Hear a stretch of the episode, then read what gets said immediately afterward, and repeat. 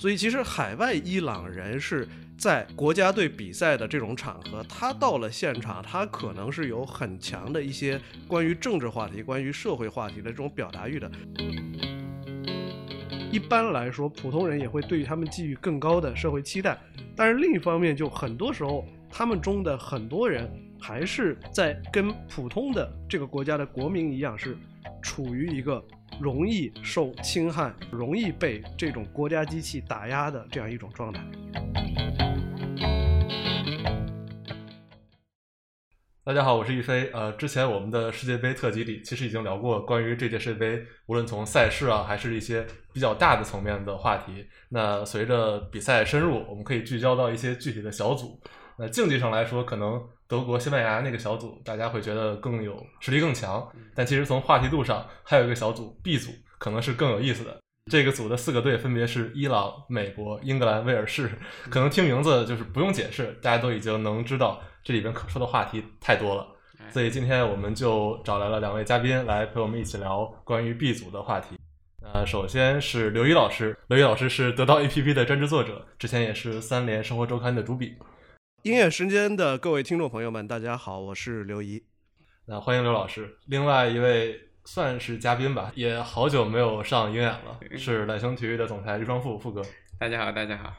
呃，刘怡老师大家都知道是之前在中东的时间很长嘛。嗯。富哥其实之前刚做篮球记者的时候是在美国。嗯。所以可能也能代表一些美方视角。哎，可以吗？呃，被代表，被代表。OK。其实我们录这期的时候，呃，小组赛第一轮。昨天晚上刚比完，嗯呃，伊朗踢英格兰，虽然输了，但是即使在国内的媒体，包括朋友圈，大家能看到很多关于伊朗队的讨论。对，而且尤其前一段是，呃，伊朗国内有一些女性运动引发的一系列的抗争活动嘛。嗯，其实伊朗队这些球员在伊朗国内可能也是特别受关注。嗯所以今天我们就从这个聚焦中东和伊朗这两个话题吧。嗯，呃，其实我自己对中东的一点点了解。一半可能是听忽悠忽悠，一半是呃看之前周轶君老师的那本《走出中东》，所以也看到书里有一些关于在伊朗看球的经历。先来问问刘宇老师吧，就是在中东或者说伊朗，你感受到的足球的氛围，或者说这项运动在这个国家的地位大概是怎么样的？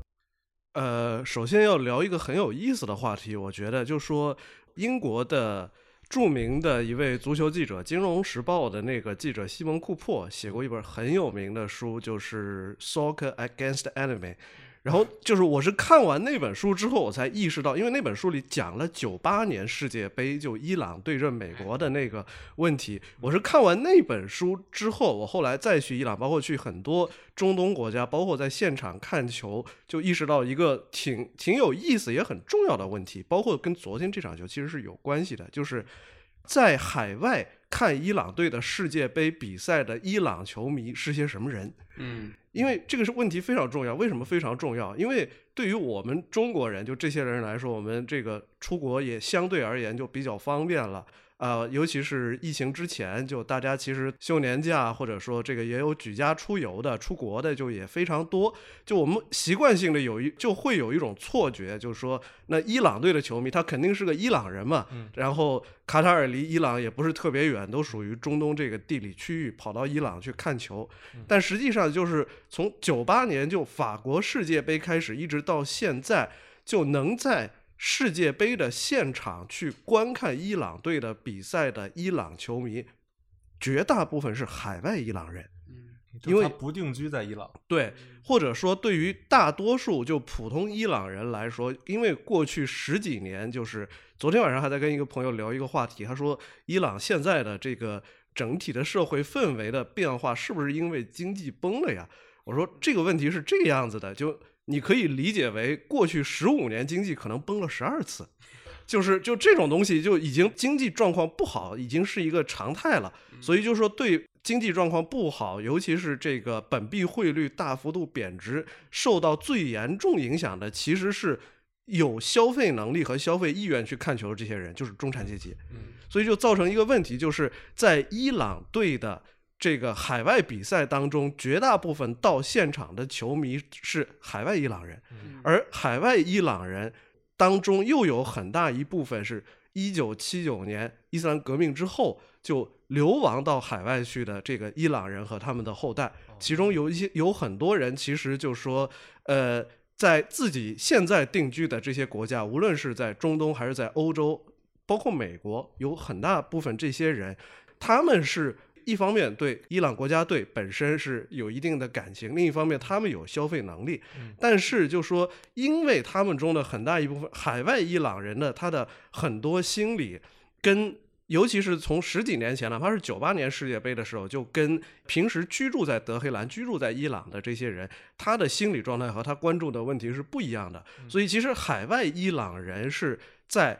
国家队比赛的这种场合，他到了现场，他可能是有很强的一些关于政治话题、关于社会话题的这种表达欲的。所以，九八年世界杯的时候就出现了一个好玩的现象，就是看台上的两帮伊朗球迷发生了争执和推搡，就一派就是当时认为就是支持伊朗现在政权的这样一些球迷，还有一些就是海外伊朗人当中反对。这个伊朗政权的这样一些人发生了这个争执和推搡，这种情况在伊朗队的海外比赛当中就特别常见，所以你也一下子就理解为什么昨天伊朗队的这个表态就非常值得玩味，包括也非常值得重视，因为他们注意到这个表态的不光是伊朗国内的这些人，就还有现场去看球的这些海外伊朗球迷。而海外伊朗球迷在这个问题上的政治立场和表态，可能比伊朗国家队的这些队员就更加激进，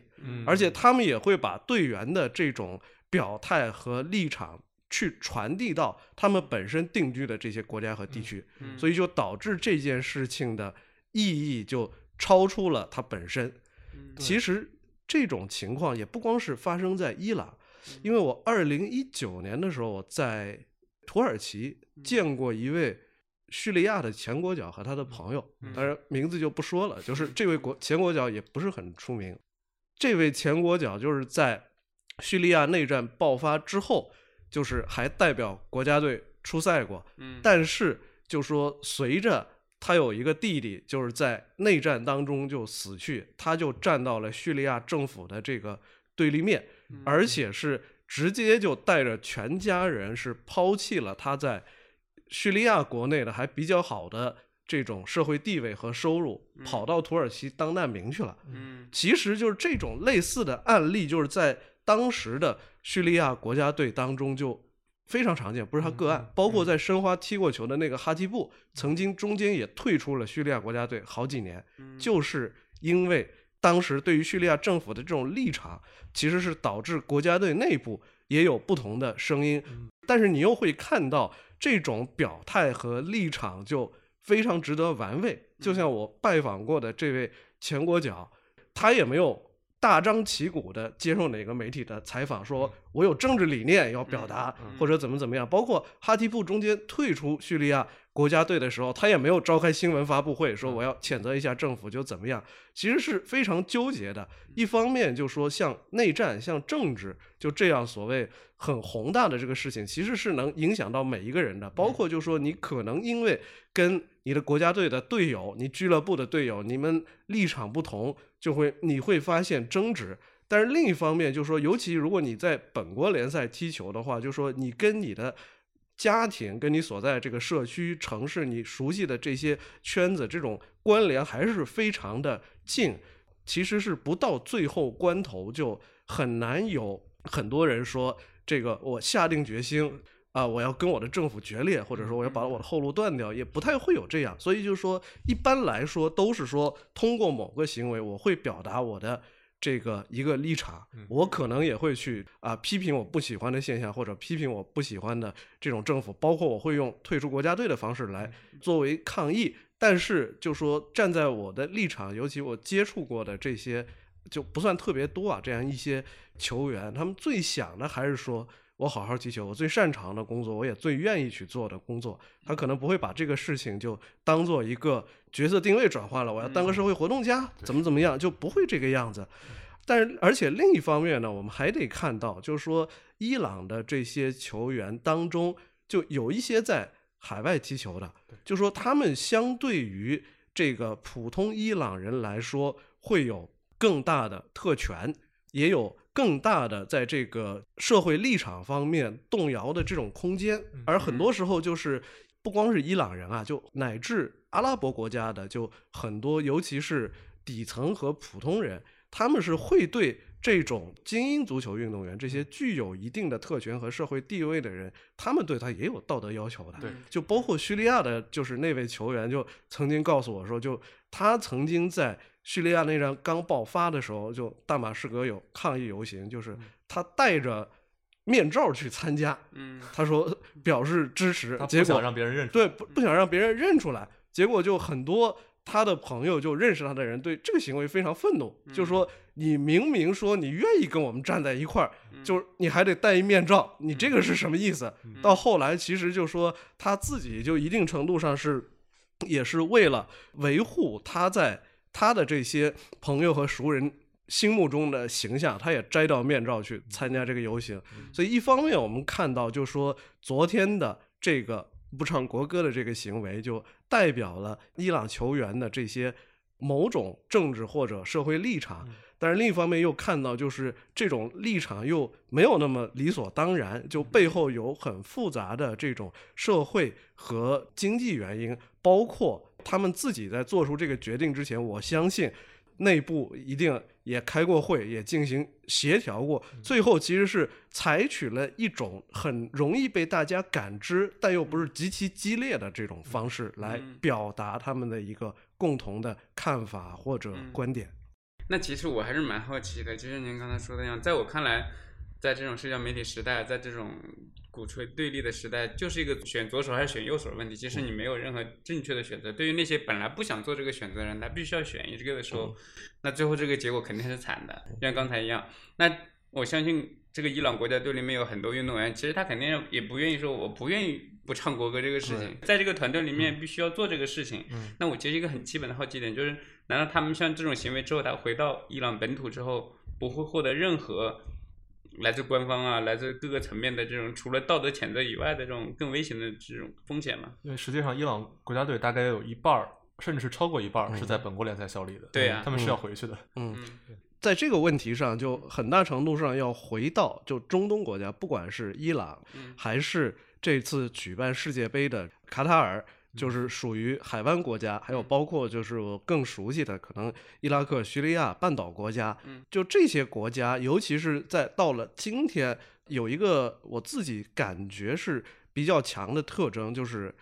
非常强的社会力量和相对不那么强的这种国家政权的控制力。嗯，这个东西当然原因就各异，比如说这个呃伊拉克是在强人政政治被。终结之后就没有办法再出现一个控制一切社会资源和希望掌握一切社会空间的这么一个政权，那可能就是在卡塔尔、包括沙特阿拉伯这样的地区，可能是家族、部落这些本来有很强的这种影响力。就伊朗一定程度上就也有这方面的这种原因，就是说，哪怕是在一九七九年伊朗政权更迭之后，社会。当然，这个概念听起来很抽象，但是就是说，伊朗其实是在过去的四五十年里也经历了非常快的这种城市化。就城市化了之后，其实对于无论是这种城市的面貌、人与人之间的这种关系，还是整个社会之间的这种互动，就改变很快。而这种伊朗的政权，但是一方面它是个双轨政权，有很强的这种宗教色彩；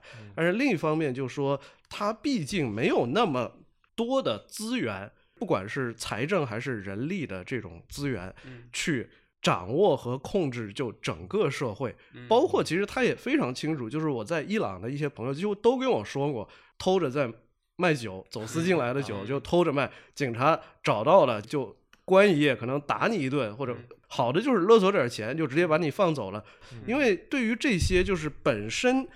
经济状况不是很好的，就很多国家来说，就是它的控制力要用到对它损害最强的这些方面去，而不是说，当然我们恶意揣测一下，他很可能也想把什么人都管起来，但是没有这个能力啊。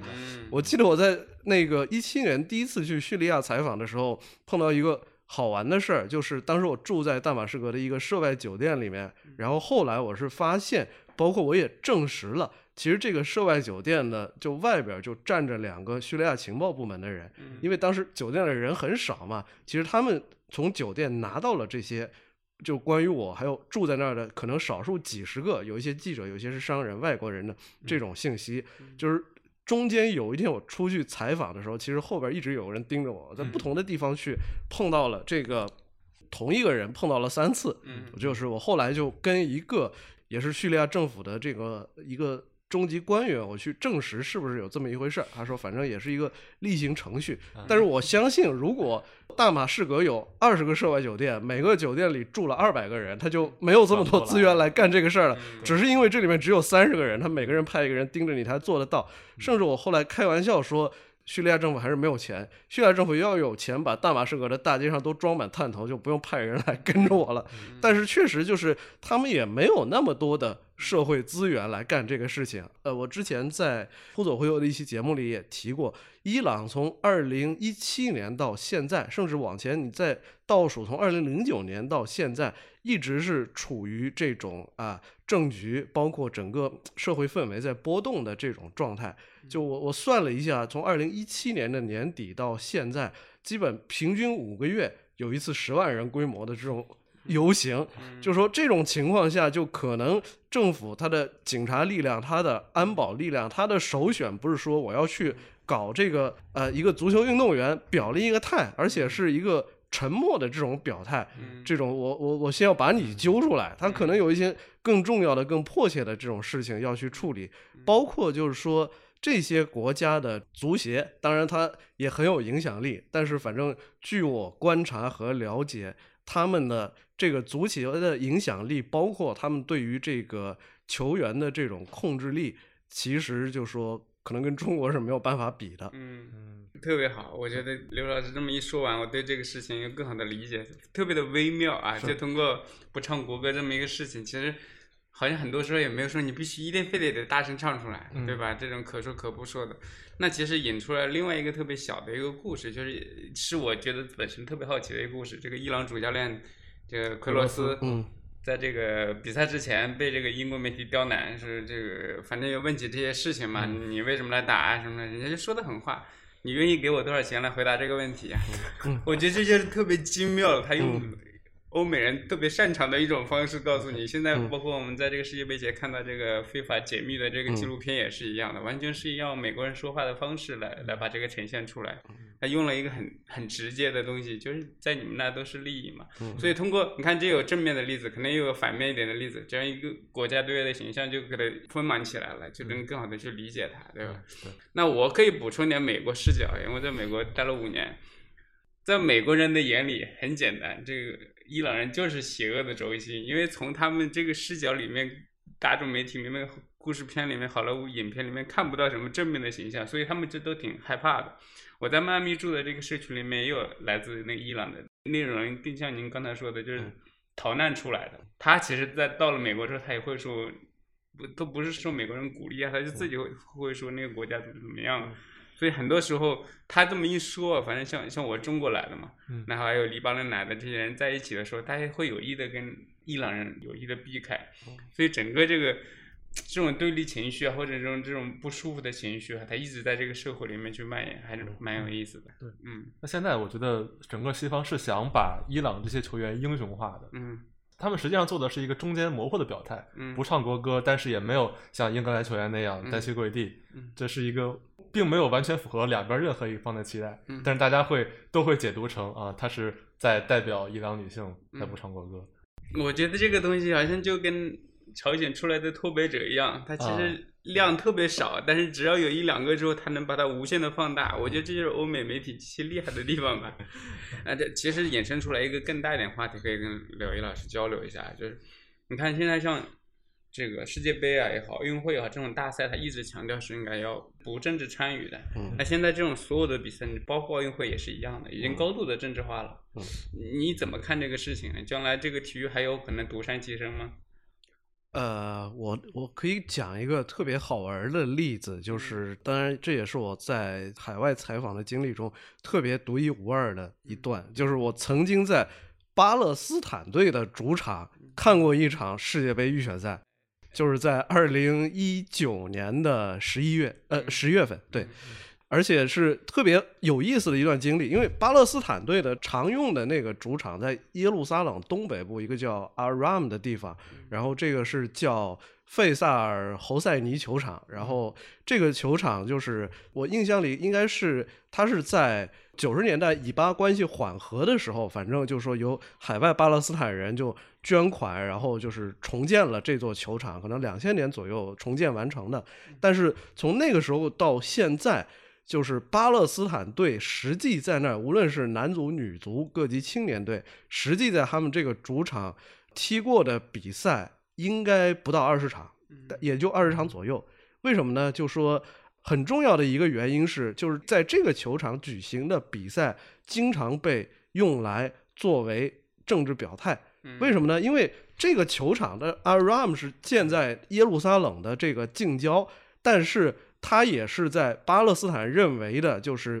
被以色列人非法包围的这个巴勒斯坦的这种领土之上。就是说，虽然他在耶路撒冷近郊，离得特别近，不到二十公里，但是你不能从耶路撒冷直接过去，你得穿过这个中间以色列人修建的这个环绕耶路撒冷的这隔离墙。然后这隔离墙有一个特别大的检查站，叫卡兰提亚，你得从卡兰提亚出去，就表明就等于你出了以色列国界了，到了。巴勒斯坦到了巴勒斯坦这个领土上，就是阿拉姆这个地方，又是属于过去的巴以和平协定里边，它是属于就是所谓的 B 类地区。B 类地区是当地就等于没有巴勒斯坦的这个政府，或者说能维持治安的，那是一个很小的这种镇子，它周围都被以色列人包围着，所以就很长一段时间里，就巴勒斯坦有自己的主场，但是对于我到底要不要在巴勒斯坦的主场比赛？其实他们的国家队、他们的足协，包括他们自己有很强的争论。就就有一些最激进的民族主义者就认为，这是以色列非法占领的地区，我要到这个球场去比赛，就等于我承认以色列的占领是合法的了，所以我们就不去。所以就是为什么二十年里在那儿可能就踢了。不到二十场比赛呢，就是这种争论时断时续，就可能有一个阶段，以巴关系就有点缓和，尤其是在这个以色列之前中左翼的工党执政的一些阶段，就比较缓和。巴勒斯坦人就认为，我记得这个球场二零零零年左右建成，巴勒斯坦队第一次在那儿正式比赛，二零一一年，当时就是 FIFA 还派了代表去，就认为这特别大的一个事情，就就代表了这个。以巴关系走向缓和，这个对巴勒斯坦足球来说是特别大的一回事儿。但是，二零一一年前后，反正踢了几年之后，我印象里就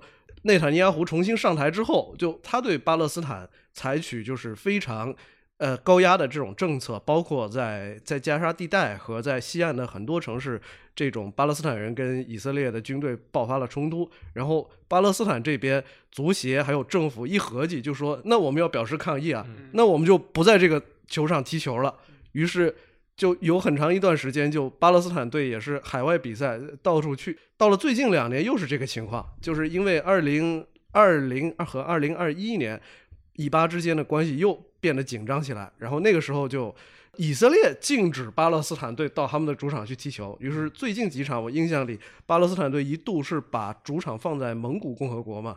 然后，但是我是卡了一个特别好的时间节点，就是当时巴勒斯坦队二零一九年的这个秋天，当时巴勒斯坦队还能够使用自己的这种主场踢比赛的时候，世预赛就正在进行，而且巴勒斯坦在之前的一场九月份在主场战胜了乌兹别克斯坦队，所以就导致十月份的那场比赛主场对沙特的那场比赛，关键战，对，就就就变得受关注程度非常高。而且沙特队当时的主教练就是现在带沙特队踢世界杯的这个主教练。然后沙特是个强队，但是巴勒斯坦刚刚赢了一场，势头就非常高，结果就导致这场球就变成了一个可以说是。整个巴勒斯坦约旦河西岸地区的一个集体的狂欢。我记得我那天住在伯利恒，伯利恒这个耶路撒冷再稍微再往南边的一个城市，就耶稣的出生地嘛。我我还住在耶稣出生的那教堂旁边有一个旅馆，布置的就跟那马槽似的，每个房 间就马槽旅馆，我就住在那里边儿。然后中午到了十二点，那天起了一大晚，我说出去逛一逛吧，找几个人来聊一聊。结果就出去走了还没多久，刚绕过那马槽教堂，就有一个出租车过来，然后就有那司机就伸出头来，就用英语问我说。你怎么还不去看球啊？我说我知道今天晚上有个球，但是第一我确实没有票啊，我也不知道外国人该怎么买票。第二我说那球不是晚场，晚上七点开始啊，现在不是中午十二点刚过吗？他说那你想不想看这球吧？我说我肯定想呀。他说那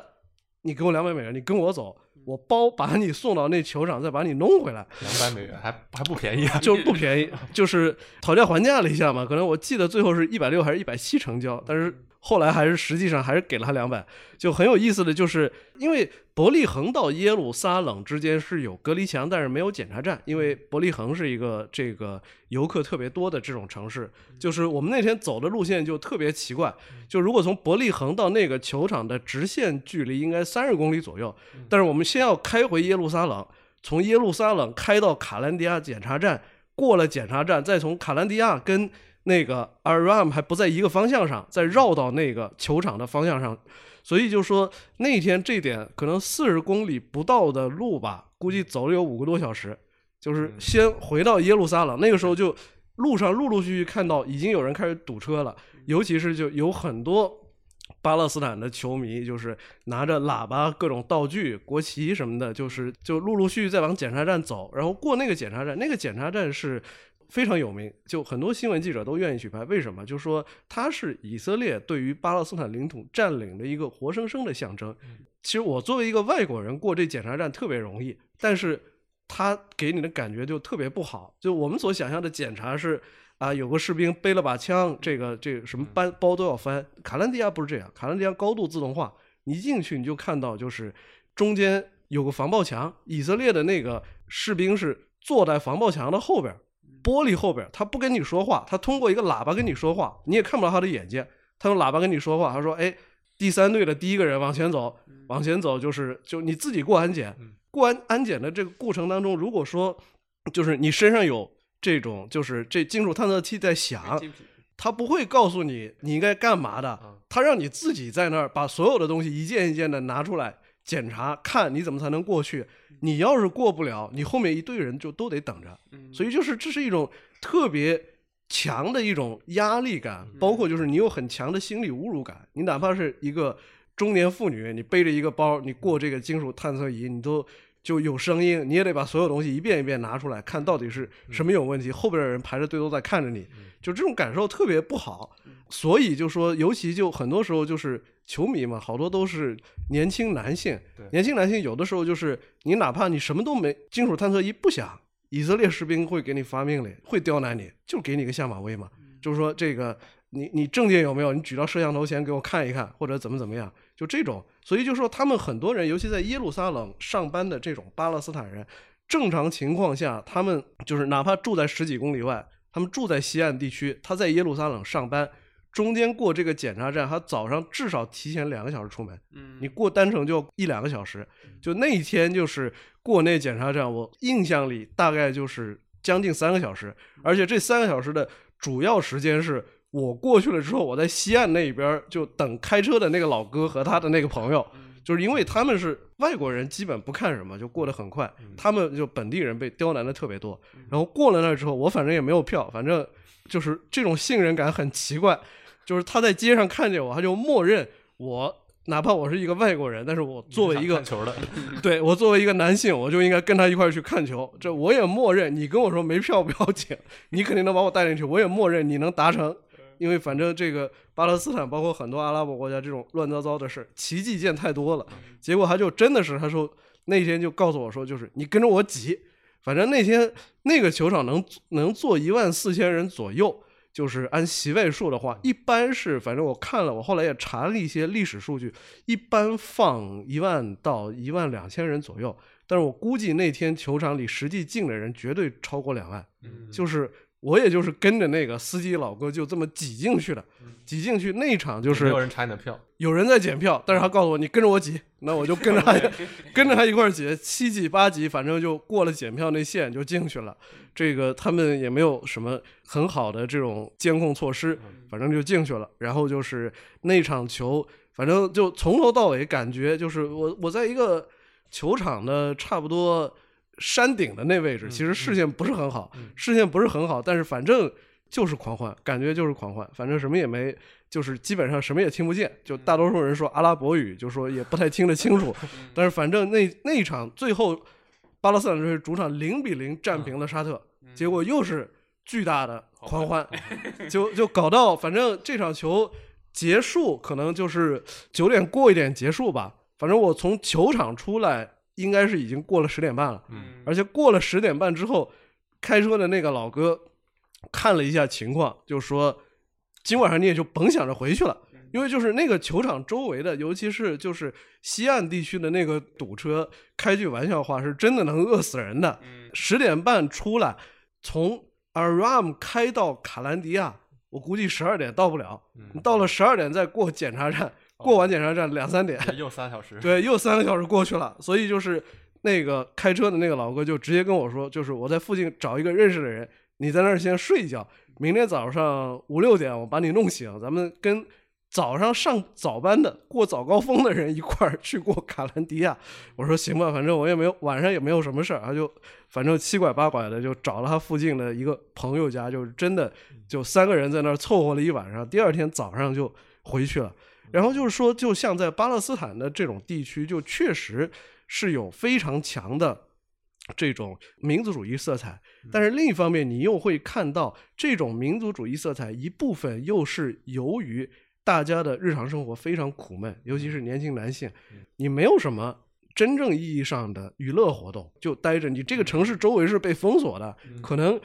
两国之间的关系一紧张就宵禁，晚上也出不去。你在那儿干嘛？就很多时候能有一个体育比赛，特别大的集体性的活动，它又是这种国家队比赛，而且世界杯预选赛对于巴勒斯坦来说，就确实是他们的国家队能踢的级别最高的洲际比赛了。我又刚好碰到了一个能在主场作赛的这种时间节点，就这个事情确实就变成了一个集体狂欢啊。所以就是感觉就是这个事儿，比赛前一天就开始预热，前后三天，反正大家就是都非常热闹。而且这种情况甚至不光是在巴勒斯坦，就是在很多阿拉伯国家，我觉得就都有这种特征，包括就是在。呃，黎巴嫩就整体经济状况会好一点，尤其二零一九年经济状况崩溃之前，黎巴嫩的娱乐形式还是很多的。但是黎巴嫩很有意思的是，就说黎巴嫩其实是在一九九零年内战结束之后的那一段重建的大概十年左右的时间里，就逐步在至少在一代人当中形成了对于足球运动的这种爱好。嗯。就西蒙库珀那本书里边就做了一个统计嘛，当然这统计数据比较早，但是差不多就是在二零零零年左右，黎巴嫩人啊日常去踢球和看球的这个比例，全世界可能排到十五名左右，比美国还有很多国家都高。为什么？就说我后来黎巴嫩去的多了之后，就慢慢的就意识到，确实就是在内战刚打了十五年的内战，大半个国家都没了。这种内战之后就十年重建期，你也真是没有什么娱乐，大家能想到的这种，就是能够很方便的组织起来。就是足球，我觉得一个很伟大的魅力就在于，一方面就说顶级球员就国际巨星，他创造了巨大的商业价值，但是另一方面就是他确实是一个。你不需要特别好的场地、特别好的这种技能，你只要有参与感和配合意识，都能投入进去的这么一个运动。黎巴嫩人就是在重建贝鲁特、重建这个国家的十年里，培养了对这种足球运动的爱好。虽然这种爱好可能就是后来就有点消退嘛，但是就说这种热情、这种执念就还是非常强。虽然黎巴嫩本身也不是很强的一个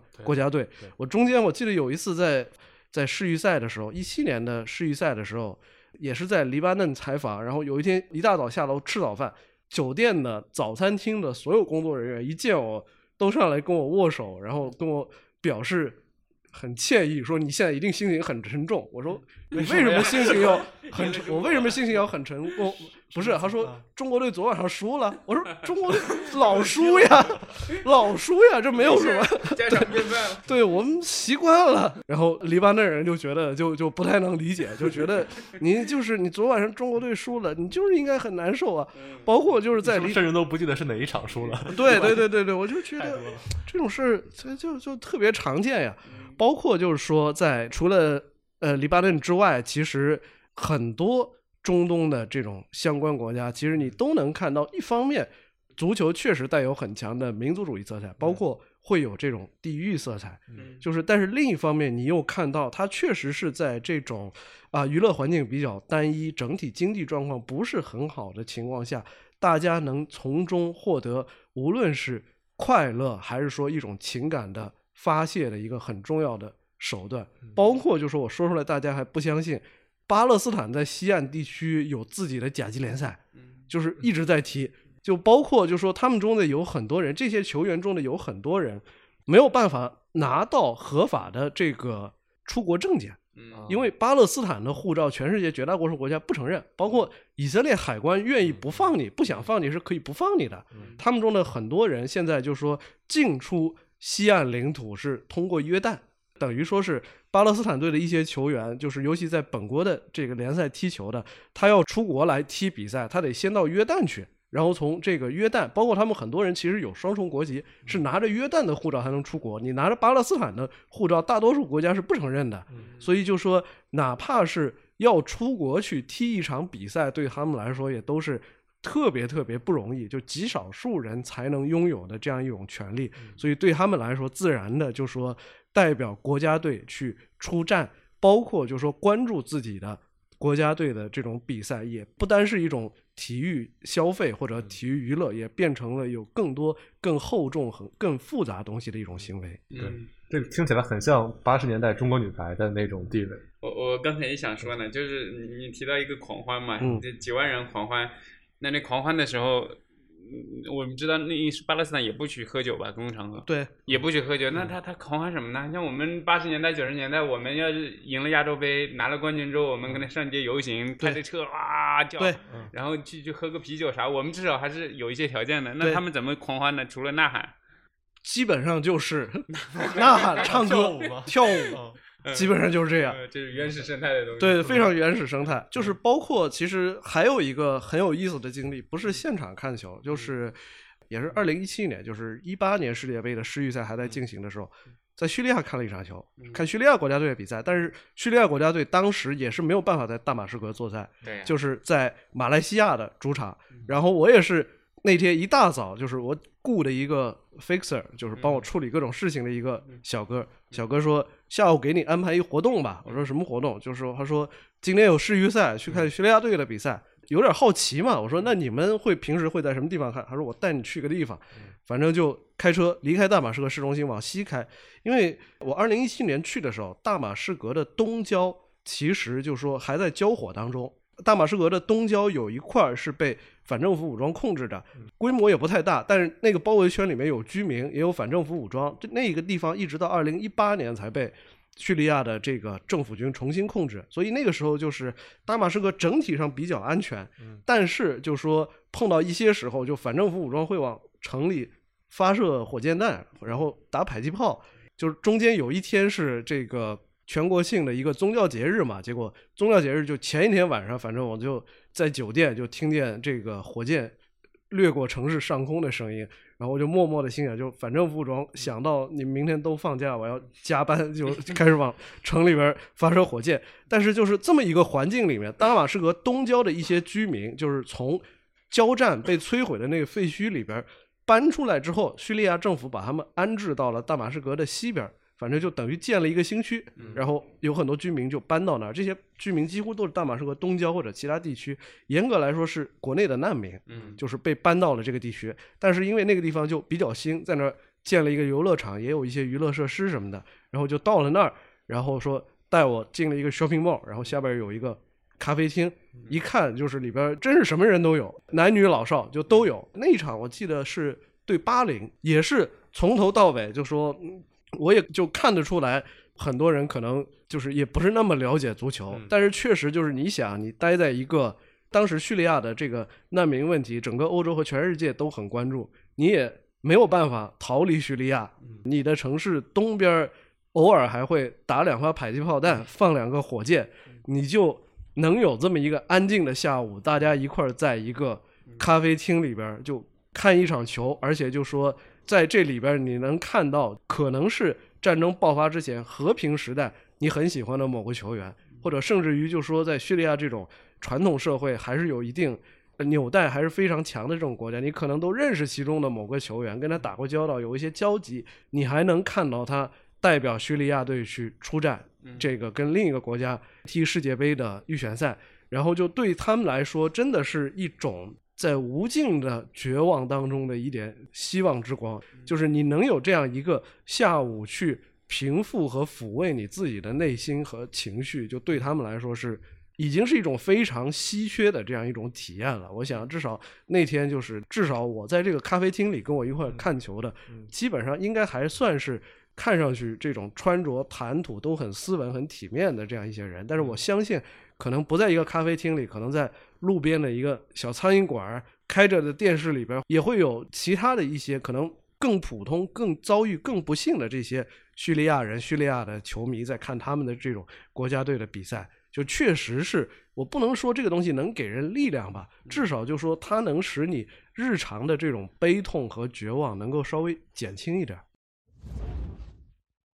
嗯，那往回拉一拉，拉到这个卡塔尔世界杯，其实之前也在跟您聊这个话题。我们刚才看到有很多人涌进这种场馆里面去，但实际上我们也看到卡塔尔这届世界杯啊，确实投入很多钱，跟前前后后十几年两千多亿美金，所有基建什么加起来啊，嗯。呃，但你也看到前包括他们的主场揭幕战，因为成绩不是特别好，我们看到嗯。离场的也特别早，对。呃，整个偌大的体育场一下要空了，然后这几场比赛。官方的上座率呢都很高，这个报出来的人数都超过他那个主场的容纳量了。但实际上我们看到看台上还是没有那么稀拉，这个背后有可能有些什么原因啊？就是您刚刚提到的这个，我觉得就是说我们没有必要那么苛责说世界杯球迷，无论是卡塔尔还是周边的这个海湾国家，我自己也想过这个问题。其实很重要的一点是，这些国家的所谓的无论是球迷还是足球这个事情，就世界上绝大多数国家，我甚至可以说，你按人口还是国家数量上来说，它不会像英国或者欧洲大陆的这种足球一样，嗯。是说我从产业和社区当中自然的生长起来的。嗯，比如我们会说这个阿森纳就是因为皇家兵工厂嗯这个街区的这样一些人在踢球，最后有了阿森纳。我们说这个勒沃库森是拜耳制药厂球队，然后沃尔夫斯堡大众汽车企业的这个球队，是你能找到它是这个国家的产业发展到了这个阶段，包括或者说这个社区规模到了一定阶段，大家要娱乐，自然产生了一个俱乐部，产生了这种足球氛围。但是对于海湾国家，包括伊朗，包括我们中国这个来说，就是没有这么一个自然的过程。包括就尤其是石油国家，几乎都有一个特征，就是没有经历过真正意义上的工业化。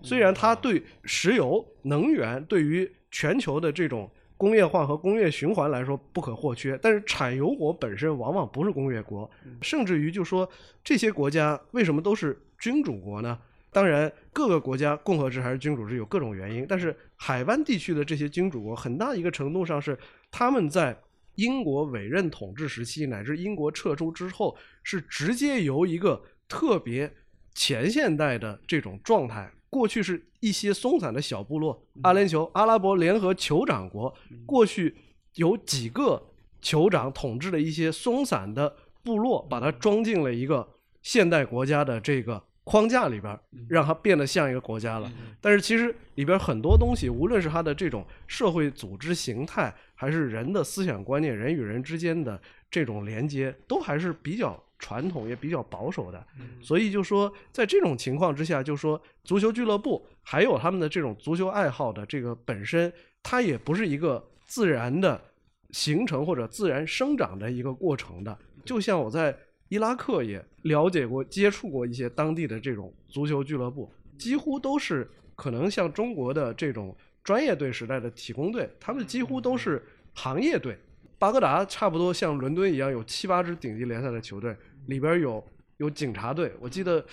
巴格达的警察队是不是九十年代参加过亚冠联赛啊？就是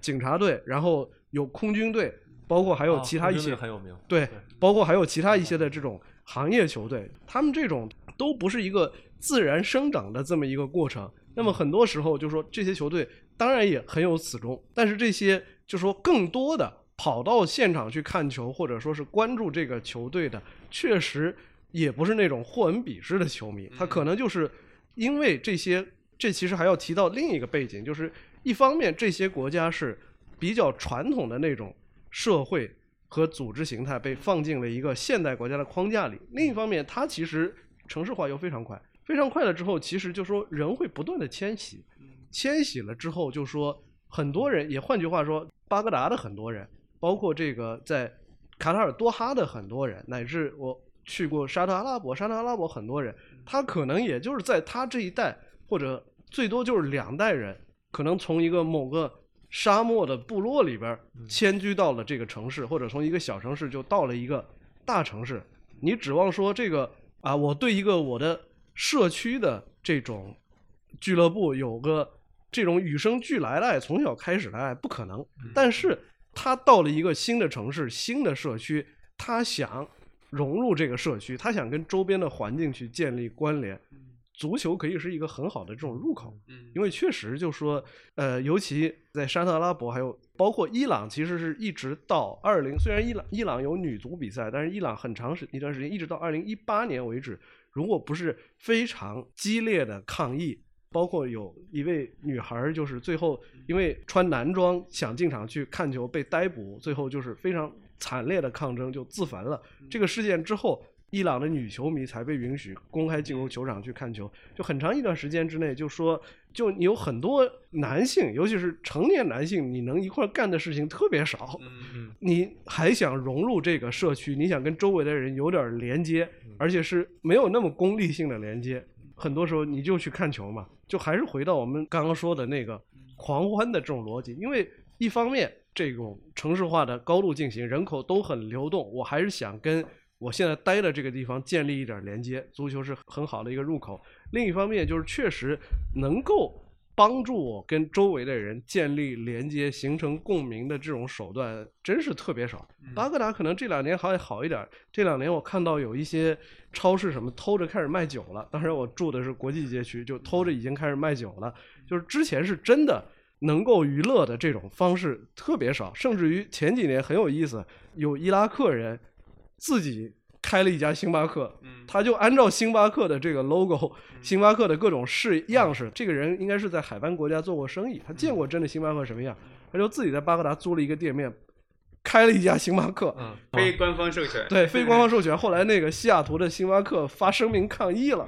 然后它里边供应的所有产品就是也跟星巴克的正牌的星巴克一模一样，但是凭良心讲非常难喝，我去过。但是就是。立马就有好多年轻人去打卡呀，网红打卡地变成了一个去拍 TikTok、拍小视频，确实就是你仔细想想，就是在这种网速一直，当然人家基本上巴格达现在四 G 网也覆盖了，但是网网速也挺不稳，价格对于当地人来说就是也不便宜，这个你也不能只以前是他们特别爱看。看录像带，看 DVD，看了好多李小龙、成龙，包括李连杰的这片子。除此以外，就说你线下能干点什么？就是看球或者踢个球嘛。对。所以我后来看过一本本拉登的传记，里面有一个很有意思的细节。是说他是阿森纳球迷？对，就是反正现在有很靠谱的资料可以验证，一九九四年就是本拉登在离开阿富汗。又没有重返阿富汗之前，就是在全世界各地逛了几年，中间他去过伦敦，看过一场阿森纳的球，还在球迷商店买了一些纪念品。然后就是本拉登的传记里边就提到，就说本拉登是怎么对足球产生兴趣的，是因为他在那个沙特有一个著名的城市叫吉达，红海港口城市，离圣城麦加特别近，就全世界的朝圣的人都是先到了。吉达再换陆路交通工具到那个麦加去，是因为本拉登在吉达读中学，但是那中学放学特别早，特别早就说，因为拉登是来自一个大家族，家里也没什么人管他。他的老师是一个流亡的叙利亚人，然后这个老师就怕他下午放学太早了，他没事可干，去参与一些这种非法活动。于是这个老师就组织拉登还有他的一些同学下课之后就开始踢球，然后就在那儿就产生了一个兴趣。所以就说你也会发现，确实我在巴格达也不止一次就碰到过，很多时候就是一些我感觉可能就是逃课或者不上学的这种小孩，因为伊拉克的整整个基础教育在一九九零年代即都不是第二次海湾战争之后，是第一次海湾战争之后的制裁期就凋零的非常厉害。有很多学校是没老师，或者一个老师要管好几个班，顾不过来。好多小孩儿其实不想上学，逃课跑出来，但是又不知道干嘛，就开始踢球。可能中国八九十年代一样，就两块砖摆一球门，然后就在那儿开踢了。就很多，我我想这也是足球的魅力之一吧，就是流传这么多年，就是它也不需要很好的技术条件。当然，就说条件好了，我觉得很多时候是更多是提供这种。提升竞技比赛的水平，它是一个进阶的。对，它对于你这种普通人来说，就是你就想获得一种简单的集体运动的快乐来说，你不一定要这种东西。就是你还是很容易的，甭管你是本拉登还是一普通的一个中学生，你就是下课之后，你想找一个地方，你就想跟你的同学、你的同龄人就一块玩儿。就是你看，我们刚才聊到这卡塔尔世界杯嘛，这个从我个人层面，那它不一样的地方一点啊，就是从宏观层面，我觉得从卡塔尔这个国家，从国家层面，他要来办这个世界杯，他肯定是通过海量的金钱，让他知道这是一个什么样的国家，改变他一些固有的印象。但实际上，我觉得当初在申办的过程中，被很多这种其他国家足球协会被感动的一点，就是说，那为什么其像穆斯林这种地方呢，就不配拥有足球呢？嗯，那很多人是希望。把足球介绍的更这个，就像你说的，可能有叙利亚啊、伊拉克更多地区的这种小孩，可能通过这个运动能改变命运，甚至喜欢上一项新的爱好。嗯，你觉得通过这届世界杯之后，从这个层面会有一些大的变化吗？我觉得没有那么显著，但是您提到了很重要的一个点，我倒是觉得就是在这个问题上，很多时候就是球星的示范作用和影响力是更强的。当然，就说卡塔尔世界杯的一个价值，可能就是离。中东世界变得更近了，就到了当地去，到了现场去。但是我自己的一个切身的感觉就是，足球的这种话题，球星有关的这个话题，尤其是在年轻人当中，覆盖面还是特别广的。我就记得我在那个一六年的时候，在伊拉克采访的时候，都不是在巴格达，是在巴格达南边的一个基本上一个农村的一个很大的一个省叫库特萨阿德，然后在那儿反正拜访当地的一位知名人物啊，一位。布罗谢赫完了之后，就是正事聊完了之后，然后这个谢赫有两个孙子，然后进来就是没见过中国记者嘛，来闲聊天。小孩问的第一个问题就是：你觉着梅西和 C 罗谁强呀？因为我那天穿了一个阿森纳的球衣，他估计我看球，你觉着梅西和 C 罗谁强？然后反正就说，我说那你们俩怎么认为的？就是觉得 那还是梅西强啊。但是另一个就说，但是 C 罗进球多呀，反正就。争论了一下，然后接下来就大家就开始聊，就说哪个俱乐部是世界上最强的这球队。呃，小孩就说这个有有说皇马的，还有另一个小孩说曼联的。然后我说郑重推荐一个俱乐部阿森纳。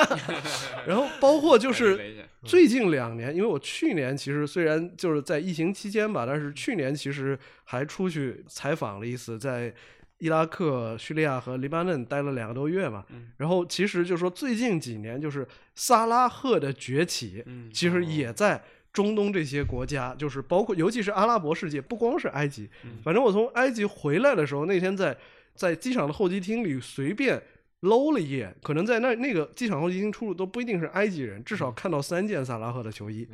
这个还是疫情期间人很少的这情况，包括就是说。非洲的阿森纳球迷是最多的。我在尼日利亚一九年在尼日利亚采访的时候，反正就是上了一个出租车，就是在一个机场下来，上了一出租车，司机在那听广播，广播里应该是一个类似英超精华之类的节目，在那点评。这我就随口问了一句司机，我说你是哪儿球迷？司机说阿森纳。然后我就说我觉着艾梅里该下课了。然后我们俩就 一路上就一就就一起骂艾梅里，骂了一个小时吧。他给你便宜点钱吗？没有，就是一一块骂艾梅里，骂了一个小时。然后就是就这这种情况，包括其实就说我是感觉得到世界杯随着传播模式，还有就是说这些大型。足球赛事本身，尤其像欧冠这种，就是影响力的这种扩大，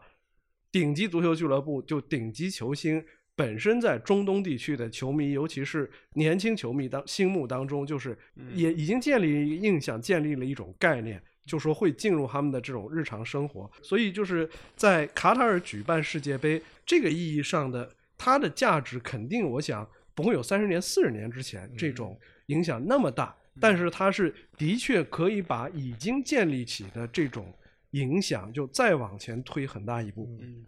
这是我想聊的，就是刚刚我们说，呃，足球基本上是当地最重要的娱乐方式之一了嘛。那刚才对外国球星像萨拉赫这么崇拜，那本国或者说当地球星呢？比如说阿里代伊这种，对于伊朗或者说对于中东，伊朗政府对他们这种球星的影响力怎么看？我觉得是这样的。这些足球运动员就是本身他在这个这个国家这个社会当中，应当说是属于精英阶层，嗯，就是包括有一些特权嘛。因为我记得叙利亚的那个前国脚就跟我说过，说他最多的一年差不多能够挣到十五万美元左右。当然，站在我们的角度可能不是很多，但是你想，就是叙利亚人均收入很低的一个，包括城市化程度很低的这么一个国家。就是有一定的这种特权，但是这种特权又不是国家权力所赋予的，它是通过你的技能，包括你的商业头脑这些东西所赋予的。普通人对他的这种观感会要好一点，在一些利益色彩不是特别强的事情上，他也会帮忙。比如我要找这个哈基布要个签名，哪怕我不认识他，我能找到一个认识他的人，他也能帮我办到这个事儿。就是说，就就这些事情上，他们的连结和互动，我觉得是。除非你定居在海外，否则就是你住在本国的话，虽然我们的可能社会阶层不太一样了，但是就连接和互动还是非常的频繁的。而另一方面，你也得看到，就是足球运动员，哪怕是精英足球运动员，如果在一个政权有绝对的控制力或者说干预能力的这种社会，就说你在经济上他很强势，但是他可能在这种。社会地位和容易受损害的程度上，跟普通人有一些区别，但也没有太大的区别。我举还是举一个例子，就是伊拉克在二零零三年萨达姆政权就崩溃之后，美军还有伊拉克人就是在巴格达机场附近是真的找到了一个萨达姆的大儿子乌代刑讯逼供的一个房间。乌代萨达姆是真的在那个地方就殴打过以前伊拉克的国脚，他看这场球觉得不满意是。真的会把他们弄出去打，甚至于我记得就是有一回，当时在第二次海湾战争期间，有一个特别有意思的场景，我相信就是你们都会有印象，就是一个萨达姆的铜像被美军的装甲车拉倒。很有意思的是，第一个冲到那个装甲车，那个美军是看到伊拉克人在砸那个铜像的时候，美军有个装甲车路过，就上去拉了一个钢缆，把那个铜像给拉倒了。谁第一个？冲上去砸这个铜像的呢，是伊拉克国家柔道队的一个前国手，而且这个人是一度跟乌代过从甚密，关系很好，还一块做生意，但是得罪了乌代，乌代反正就是就把他抓起来，反正把他的钱也都卷光了，还送他坐了几个监狱，所以他非常痛恨萨达姆家族，所以他一听说美军打进来了，第一个事儿看见我家门口有一萨达姆铜像，看着不爽，要去砸那个东西。包括我接触过的这位叙利亚前国脚就跟我说，他一逃离叙利亚，就是他在叙利亚的那些农场、商店什么，就立马就被政府没收了。一方面就看到，就说他们这些精英足球运动员有一定的这种社会特权，有一定的社会地位，所以一般来说，普通人也会对于他们寄予更高的社会期待。但是另一方面，就很多时候，他们中的很多人。还是在跟普通的这个国家的国民一样，是处于一个容易受侵害，就包括容易被这种国家机器打压的这样一种状态。嗯嗯，其实像这次伊朗国家队表态最鲜明的应该是阿兹蒙，嗯嗯，替补前锋，他是在德国效力嘛，对，他当时说就是哪怕我被开除出国家队，我也要替伊朗妇女发声，嗯，所以他可能算是定居在海外，所以相对来说受到的压力会小一些，对，所以才敢，可能大部分球员还是挺难的。刚才也提到，呃，当地人对于国家队的比赛这种民族主义情绪还是有的，这可能是中东这边的感觉。那呃，伊朗要踢美国队，嗯富富哥这边，你对美国人对这种国家队，尤其是在面对伊朗这种政治敌人的时候，嗯你感受美国人对这种国家队的形象或者说概念是什么样的？我觉得首先是相通的，就是嗯进到国家队，我觉得大部分人来说，应该国家荣耀这个东西还是要说的，就是不管哪个国家，嗯嗯，中国也好，美国也好，伊朗、伊拉克也好，当然他穿上国家队，把国家队穿上名字、国家队的这个国旗绣在胸口的时候，它代表国家荣耀肯定是要成的。嗯，但美国队呢，它有一些不一样的地方，你就我就觉得它需要有一些东西去激励的，它一定是有个故事。呃，因为你去理解美国，它是一个很复杂的地方。我我我去理解它的时候，一个是有国家荣耀，另外一个一定要是有个人英雄主义，两个这个东西要同时在这里面出现的。所以我举个例子好了，因为我做这么多年篮球记者了，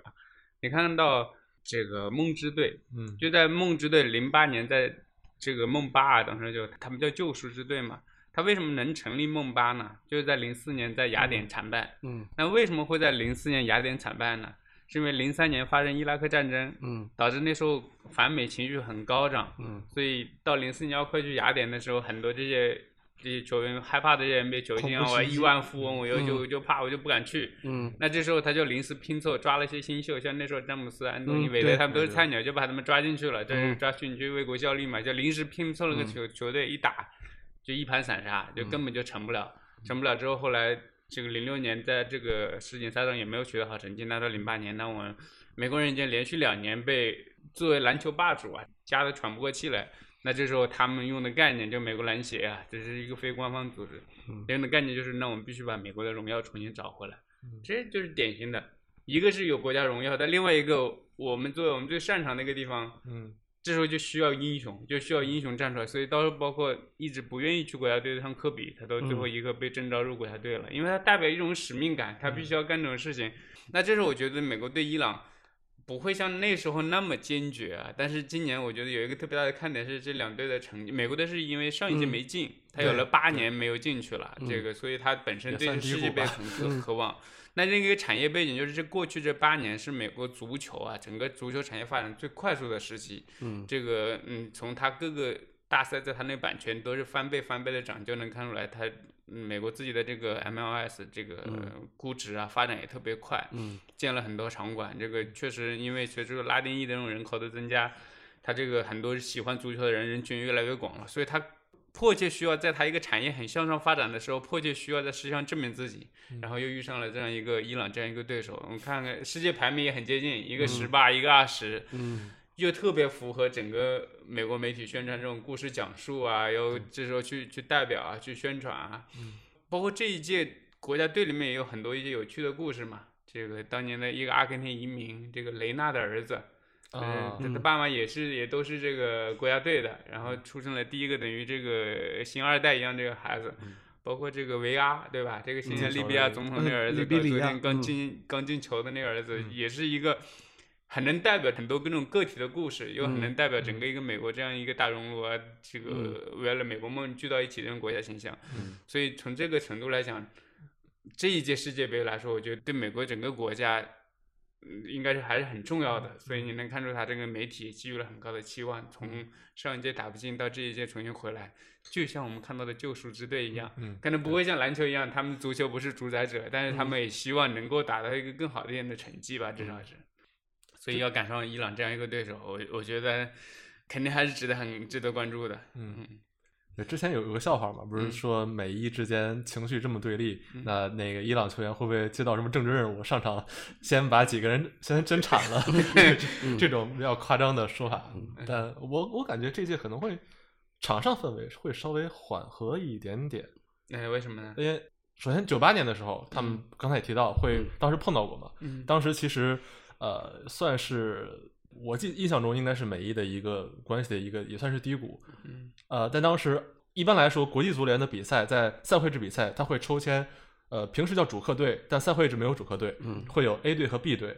是 B 队一般穿客场球衣，然后 B 队在握手的环节是要走向 A 队，然后嗯双方击掌握手。嗯但当时伊朗抽的是 B 队，呃，不过后来应该是我看到的消息是，呃，最高领袖哈梅内伊对他们施压，说你我们伊朗球员不能主动走向美国球员。嗯然后后来是伊朗足协通过国际足联给对方沟通，嗯最后是美国人同意了，我们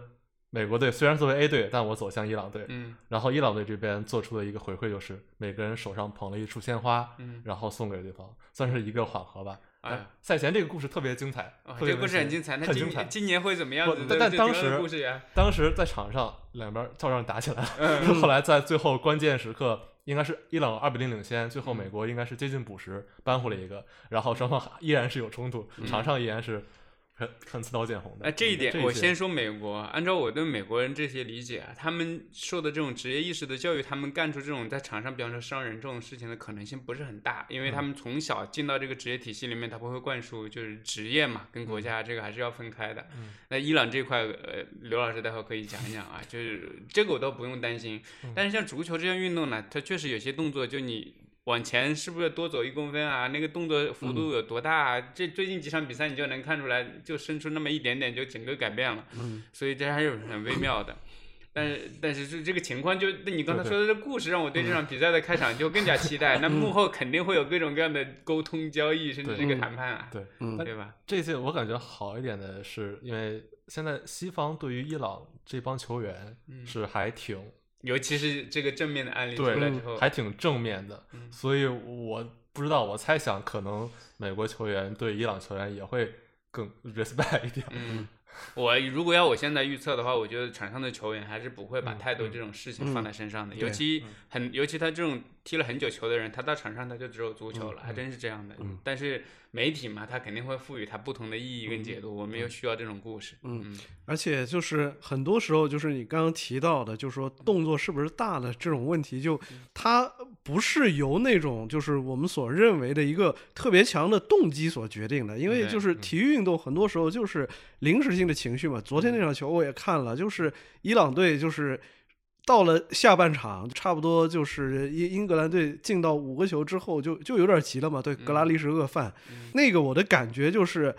昨天门将的提前受伤，就让奎罗斯还有伊朗队赛前的那个布置就失效了，就所以中间就大家就就有点茫然，嗯然后茫然就英格兰队就开始刷进球，然后就刷到第五个我就有点恼了嘛，就开始恶犯，嗯。就很多时候就是并不是因为说我对你有意识形态仇恨或者嗯怎么怎么样，是嗯。就说球员上了场还是说尽量取得一个对我有利的这种结果。但是比如出现了像门将提前受伤布置的这种战术没有奏效等等，就这就这种东西，就是他是很容易在一种这个。茫然的这种状态之下，因为一个什么原因，就是说情绪就突然被激发出来，反而不见得说我赛前做了很多的这种动员，赋予了这种很多利益，你可能就是真的赋予了这种额外的东西的加成，但是你可能到了场之后，你踢起来之后，可能那些东西忘了。嗯嗯，嗯，是而且说多了之后负担可能更重，不一定比对赛真正这踢得好个踢的那么。这场内的，就刚才场外的，刚才刘毅老师提到那个，在现在卡塔尔看球的很多都是旅居在国外的嗯伊朗球迷。这帮人他对于美国的心态，我不知道是是一个什么样的。比如在看台上，两波伊朗球美国球迷坐在一起，这帮伊朗人会对美国人有什么看法吗？我觉得这可能不是一个特别大的这种问题吧。嗯第一就是说，你从绝对数量来说，这种球迷可能也不算是特别多。其次，我自己觉得就是说，有一个很有意思的点，不是跟伊朗有关的，嗯是说这个。我去年在在黎巴嫩，因为黎巴嫩二零一九年这其实是经济崩溃了，嗯然后经济崩溃了之后，嗯但是就是在这个过程当中，就是有一些志愿者、NGO，还有就是说，甚至于愿意不要钱的这些服务者，他们一直在帮助修复大爆炸中的贝鲁特，包括就是在无偿的运营一些设施。然后中间我就见了一个学者，就跟他聊了我观察到这些现象，然后他开了一句玩笑，他说就是黎巴嫩人都是这样。黎巴嫩人在海外的时候特别爱国，嗯黎巴嫩人在就是遇到大灾大难这种严峻考验面前特别团结。但是你让黎巴嫩人过三天好日子，黎巴嫩宗派主义又来了，嗯该冲突该冲突。所以就是就伊朗的这些海外伊朗人，因为我也接触过一些，就很多时候我是觉得，就是反而是因为他在一个世界杯的这种赛场上，当然一方面他会有他对于伊朗的。这个政治和社会，他会有自己的这种想法，他有他自己的这种理念，但是恰恰是因为是在海外举行的一届世界杯，他也会有这种说，哎，这种我还是为来为伊朗国家队加油助威的，就说我还是希望伊朗队赢，希望伊朗队能取得一个好的比赛的这种结果，反而就不会把这种所谓的。对我开场之前，我表达一个政治主张，我拉个条幅或者怎么样，表达完了还是要看球嘛。嗯啊，而且现在也不能喝酒，对对对失智的情况会少一些，嗯，估计。但整个比赛肯定会比较让人期待吧，因为也是小组赛最后一轮。呃，理论上就是除了英格兰实力比较强之外，美国、威尔士、伊朗对，都比较接近。有对，可能希望那时候还有点悬念吧。嗯对应该也会有，对吧？应应该会有，应该会有。嗯，好，那我们这期就到这儿，大家下期再见。好，拜拜。嗯，拜拜。